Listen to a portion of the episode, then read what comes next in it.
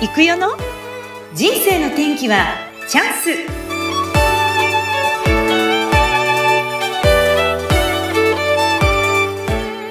こんにちは。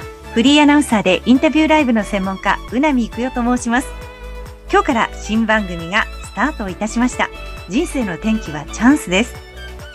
生きていれば様々な出来事がありますが、そんなちょっと凹んでしまった経験をどのように人は乗り越えてきたのかについて詳しく聞いていきたいと思います。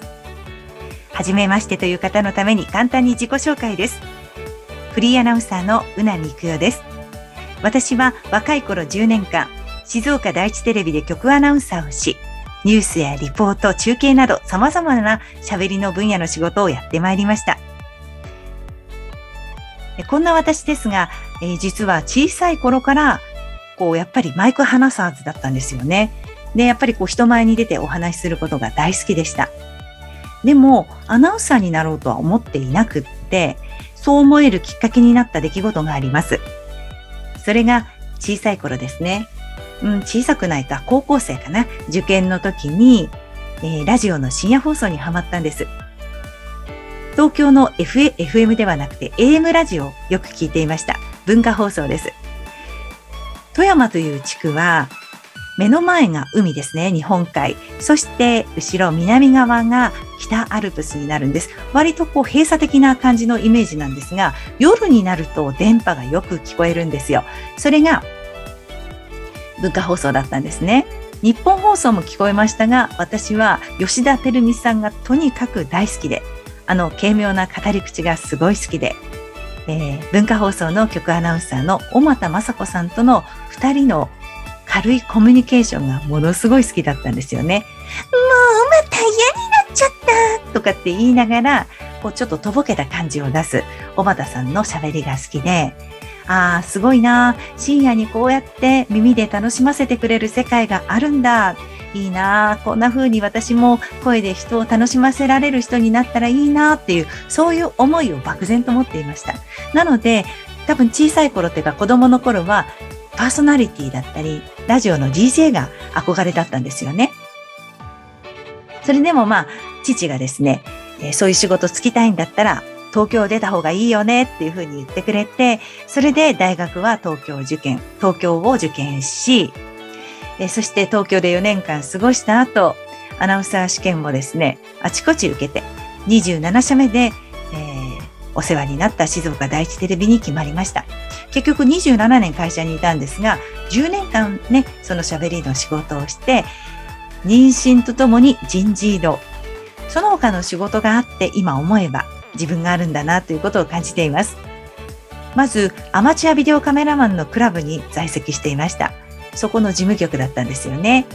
県内には素敵なおじさまたちがたくさんいらっしゃって、どこどこで祭りがあったよ、保育園のイベントがあったよ、富士山が綺麗だったよ、こんな綺麗なバラの花が咲いたよ、そんな身近にあるニュースを皆さんが送ってきてくださいました。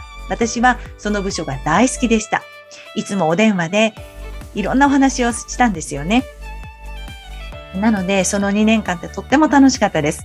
で、その後ですね、いろいろやったんですが、あと視聴率をどこに入れるかとかね、スポンサーさんからいくらお金が出ていますので、えー、やっぱりゴールデンタイムに引かないといけませんよね、とかって言って、そんな CM をどこに入れるかっていうお仕事。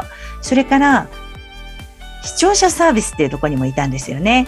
いろんな方がお電話をしてくださいます。ちょっと、お宅の誰々さんのあの食べ方はないんじゃない？とかね。あの爪は良くないよ。あんな、あんな色をつけてたら食べ物が美味しそうに見えない。とかね。うん、いろんなこうご意見を言ってきてくださる方がいらっしゃいました。でも、思ったんです。そうやってわざわざ会社に自分の電話代を使ってですね、苦情を言ってくださるっていう方は、濃いファンの方だなって思ったんですよ。まあ、変な話、いかがですか？もし、まあ、テレビ見る機会は昔ほどないかもしれませんが、見ていて変だな、おかしいなと思ったら、電話しますか？ねまあ、メッセージで送るってこともできたんですよ。わざわざ電話をしてくるっていうことは、言いたくて言いたくてしょうがない方ですよね。なので、まずその電話を受けたときに、あ、わざわざお電話をかけていただきありがとうございますっていう、そういうお返事になるんですよね。で、よくよく聞いたら、そういうところでお怒りだったんですか？かしこまりました。そちらはこちらのミスでもありますので、しっかりと担当の部署にお伝えいたします。今日はわざわざお電話をいただいて、本当にありがとうございます。こんな感じでですね、しっかりお話を聞くことで、9割の方はお怒りがなくなります。そこで、私が例えば、とは言うものの、なんて言った時にはですね、炎上しちゃいますよね。そうはおっしゃいますけど、お客様良ければ、あの、テレビをお切りになるということもありますが、とかなんて言った時にはもう大変なことになっちゃいますので、決してそういうことは言いません。まあ、心の中ではですね、こう耳でずっとお怒りのお話を聞くもんですから、こっちもやられちゃうんですよね。聞いてる方も正直、うん、苦しいなと思うことがあって。あのそういう失敗があります。ちょっと言ってしまって逆に炎上してしまったっていう私も経験談がありますので、必ず相手の話を遮らずに思いを聞くっていうことをやってきました。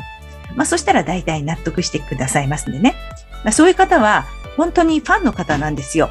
ファンの方だからそこまで言いたくなると思うんです。本当にありがたかったなと思います。そんな経験をしまして、私自身も、えー、そうですね、子供たちがどんどん大きくなるし、もう少し子供たちのことも見たいし、自分でもう一歩踏み出したいと思って、昨年の春にフリーランスになりました。で、えー、昨年はですね、えー、Facebook ライブを通して、18万人の方にライブを見ていただくことができました。インタビューライブっていうのをやったんですよね。ゲストさんにご登場いただきまして、そのゲストさんの思いを聞くっていう番組をやりました。結構手間暇が実はかかっていて、17名の方をご紹介差し上げました。動画も作りますんでね。結局、フリーランスになってもやっていることって過去にやってきたことを組み合わせて今もやってるんだなということを感じています。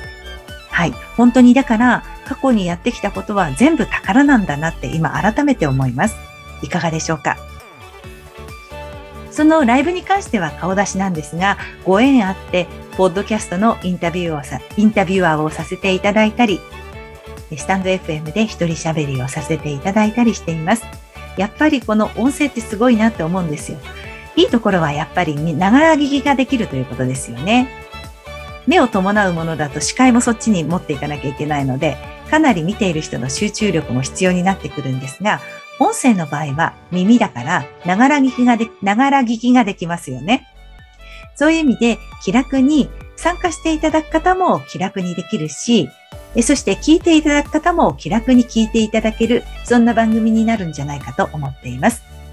もうやりますと言ったら、やりたいやりたい、出たい出たいっていう方が結構いらっしゃってますので、どうぞお楽しみになってください。放送時間は15分という短い時間ではありますが、その短い時間の中でも凝縮して、しっかりと思いを聞いていきたいというふうに思っています。来週からゲストさんが登場します。人生の転機はチャンス。あなたの人生の転機は何回ありましたか？その中でも一番印象に残っている転機は何でしょうか？その大変だった時にどんな思いで乗り越えてきましたか？そして今振り返ってその大変だった出来事がどんな風に生きていますか？その出来事がなかったらどうなっていたでしょうか？そしてこれから先未来、どんな風に生きていきたいですか？